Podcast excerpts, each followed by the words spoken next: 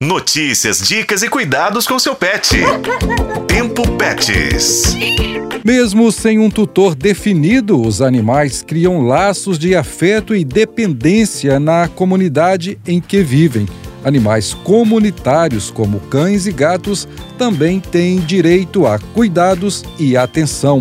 Por isso, eu, Juscelino Ferreira, e minha parceira na produção do Tempo Pets, Daniele Marzano, trazemos orientações de um especialista. O professor de medicina veterinária do Centro Universitário de Brasília, Bruno Alvarenga, alerta: cuidar desses pets é uma responsabilidade compartilhada.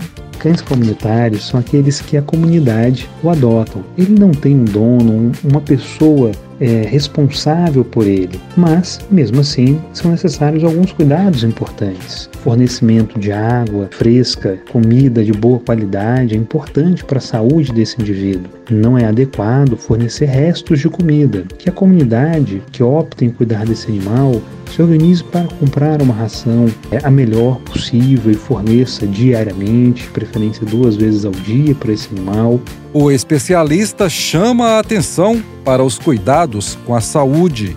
Tenha a responsabilidade de vacinar, vermifugar ou fazer exames de fezes periódicos nesse animal, que se organize para caso esse paciente uh, ou esse indivíduo adoeça ou tenha alguma condição desfavorável a ele para que o leve a um veterinário, caso de uma ferida que faça um curativo, mas que ele tenha uma assistência de saúde sempre que necessário. Não esquecendo que ele pode ser um vetor para uma doença e, dentre esses cuidados, a vacinação é fundamental.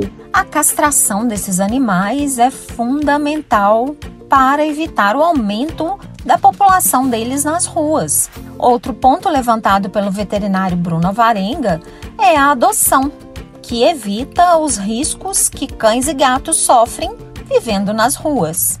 É um animal que pode ser atropelado, pode atacar alguém ou ser atacado por algum animal ou alguma pessoa. Está sujeito a intempéries, outras situações que podem acabar gerando alguma doença ou algum dano importante a esse animal. Lembrando que o abandono é crime no Brasil, com pena de até cinco anos de prisão. Pesquisa do Instituto PET Brasil revela que o país abriga mais de 184 mil bichos em situação de abandono, sendo que 96% são cães e 4% de gatos. Com a colaboração de Daniele Marzano, este foi o podcast Tempo Pets. Acompanhe pelos tocadores de podcast e na FM O Tempo.